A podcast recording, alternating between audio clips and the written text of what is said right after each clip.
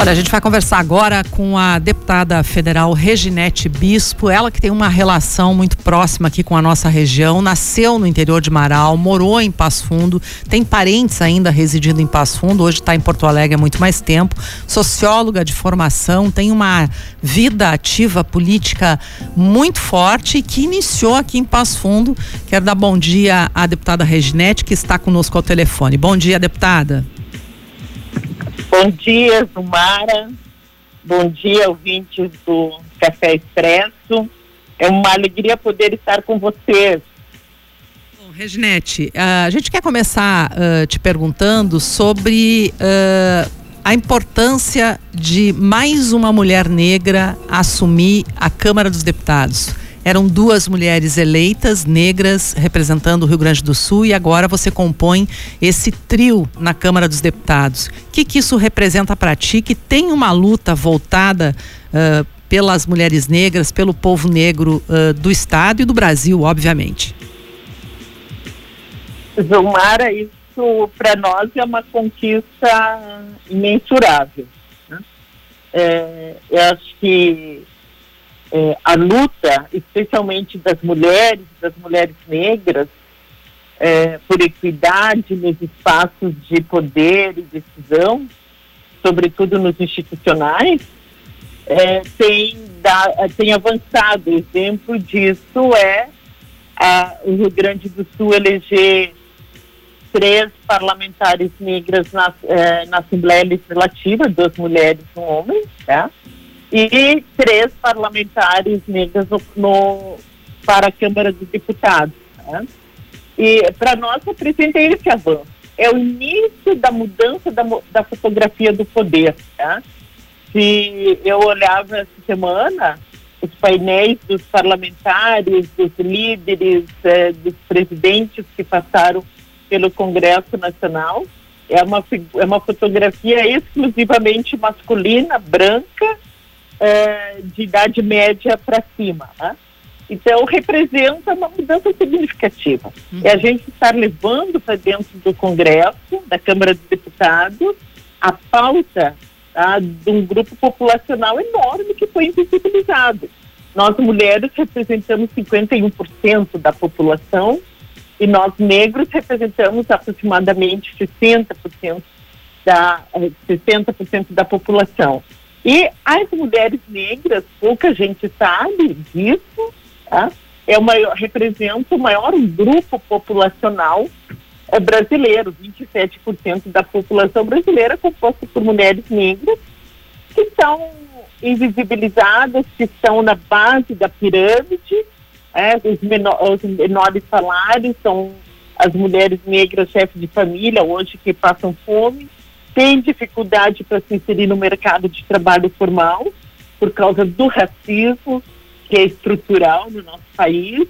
Então, são muitas barreiras que nos impedem de, é, de ascender política, econômica e socialmente. Tá? Então, estar na, no Congresso Nacional, para mim, representa esse compromisso, essa responsabilidade de romper com essas barreiras é, do racismo e do machismo que nos impedem de ascender. Né? E é, o slogan da, da minha campanha foi por um Brasil sem fome, sem racismo e sem machismo. Porque o racismo ele é o pilar da desigualdade é, econômica, da desigualdade social, e ele tem que estar no centro do debate das mudanças, inclusive para garantir a democracia plena. Então, é uma enorme responsabilidade, mas também nos sentimos preparadas para estar lá e tenho certeza que vamos contribuir muito, muito para mudar esse cenário de desigualdade, de racismo e de machismo.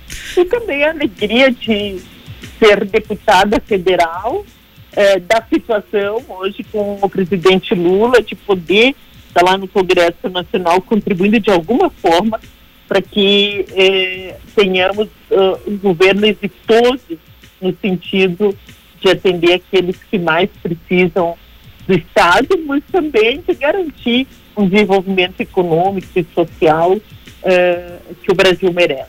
Agora, Reginete, você uh, nos deu aí uma noção do que vai ser a tua pauta no Congresso Nacional, que é uma defesa bastante forte, não é, contra o racismo no Brasil, que é estrutural. Uh, você fez parte dessa região, faz ainda, porque você tem muitos familiares aqui em Passo Fundo, por exemplo, tem uma relação muito próxima. que olhar você pretende dar para a região de Passo Fundo? E eu incluo também Marau, que foi a cidade onde você nasceu. Nós temos, uh, uh, quando uh, eu falo que a nossa pauta é enfrentamento do racismo e do machismo, né, ele se dá com ações concretas. Né? E eu tenho muita preocupação, tenho trabalhado, inclusive, já atendi várias comunidades, municípios essa semana que estive lá, muito no sentido de enfrentamento à fome, né? Enfrentamento à fome é, ele significa várias coisas. Tá? Primeiro, é garantir trabalho e renda para as famílias. Tá? É a melhor forma de a fome é que, que as pessoas tenham, é, as famílias tenham renda, é, não fiquem, não dependam exclusivamente do Estado. Então, é desenvolver programas e projetos de geração de trabalho e renda. Tá? O outro, eu tenho um vínculo forte com o campo, porque eu nasci no campo e e, e, na minha militância toda, sempre lutando pelo direito à terra, tanto, tanto no meio urbano como rural. Né? Primeiro, uh, ainda em Passo Fundo, me engajando na luta pela reforma agrária, e na sequência, e ao, onde eu uh, milito até hoje, na regularização dos territórios tradicionais, especialmente os territórios das comunidades remanescentes de quilombo. Tá? Então, é uma luta enorme para garantir terra e produção de alimentos. Nós estivemos essa semana reunidas, por exemplo, a bancada gaúcha, com os pequenos produtores rurais aqui do nosso estado para enfrentar a falta de estiagem. Né? E isso para nós é fundamental, porque nós sabemos que na medida em que esses produtores rurais familiares, que são pequenos, né, são, eh, são uh, prejudicados ou, ou pela política agrária ou pela política de apoio e investimentos ou pela uh, estiagem, né, por condições climáticas como a gente vê agora que é um somatório de tudo isso. Né? Obviamente que isso repercute na mesa das, das famílias. Né? É um alimento que fica muito caro, fica escasso, por isso que a gente tem um olhar especial também é, no setor produtivo, né, na, na, que garanta, né, no setor produtivo que é, garante que põe o alimento na mesa das pessoas, que garante a, a segurança alimentar e nutricional, mas sobretudo com, com qualidade. Né? Então, essas pautas são pautas que estão nos norteando.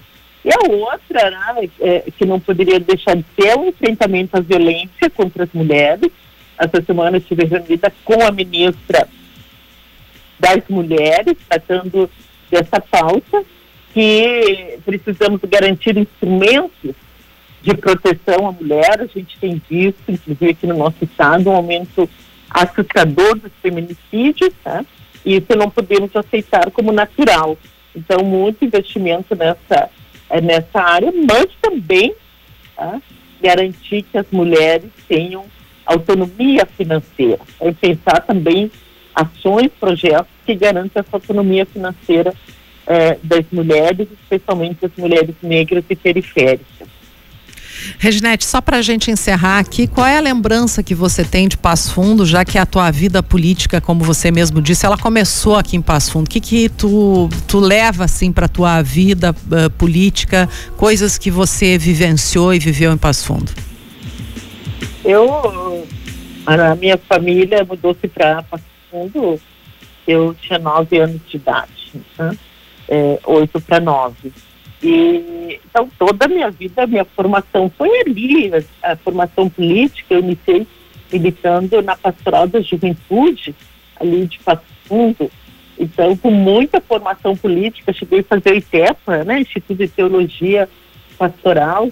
Fui aluna ali da UPS também. Fiz dois anos de história na, na, na UPF, depois passei no vestibular da Universidade Federal do Rio Grande do Sul e mudei para Porto Alegre. Tá? Mas a minha, a, a, a, minha memória afetiva está construída em Passo Fundo, é, a minha formação política, as referências é, são de Passo Fundo. É, é ali a gente trabalhou muito durante o período que estive ali com programas sociais, com regularização fundiária, na Vila São Luís Gonzaga, com horta comunitária, forno comunitário, muito vinculado a Leão 13, a Caritas, é, enfim. E ali tem grandes amigos que iniciaram vida política comigo. Né? Então, a minha mãe mora em Passo Fundo, meus irmãos moram em Passo Fundo, somos uma família grande de dez irmãos, oito mulheres e dois homens. As minhas irmãs, três irmãs se formaram ali na UPS. Eu passo Natal e final de ano sempre em Passo Fundo. Então, é a minha segunda casa, né? Porto Alegre, onde eu resido com a minha família, meus filhos. E Passo Fundo, onde é, está toda a minha família, é, todas as minhas lembranças, meus amigos de infância, todos residem ali. Passo então, Fundo pode te considerar, então, como uma representante na Câmara dos Deputados também? Pode, pode. Já recebi também representantes ali de Passo Fundo, buscando por políticas públicas. Pode contar. Nós, é, é, inclusive, é, Zilmara, nós temos uma pauta forte com a educação, tá?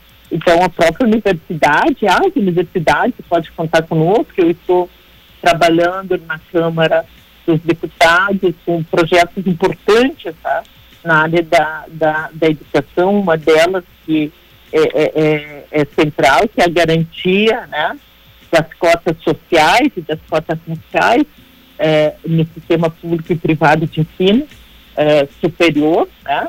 É, porque o, o, ano passado completaram 10 anos de conta, que tinham passado por um sistema de avaliação.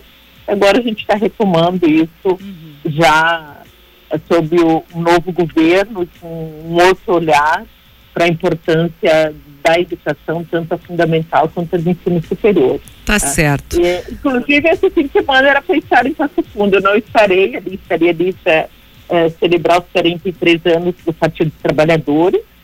É, que é hoje, né? Filei, que é hoje. E é hoje. Me filei em Passo Fundo, concorri a vereadora em 88, em Passo Fundo pelo Partido dos Trabalhadores, em 94, deputado estadual também por Passo Fundo. Então, esse mandato tem, tem uma contribuição enorme de de Passo Fundo e de toda a trajetória política que a gente construiu ali nessa cidade que aonde me referencio, que da onde tenho grandes lembranças e uma relação afetiva muito forte. Tá certo. Deputada Reginete Bispo, prazer conversar contigo. Estamos sempre às ordens aqui. Certamente conversaremos em outras ocasiões. Muitíssimo obrigado. Bom fim de semana. Obrigada, Zumara, Gerson. Um grande abraço para vocês. Um abraço enorme para todo o povo patrocinense. Um excelente fim de semana para todos. Valeu, um abraço, deputada. Sucesso no mandato.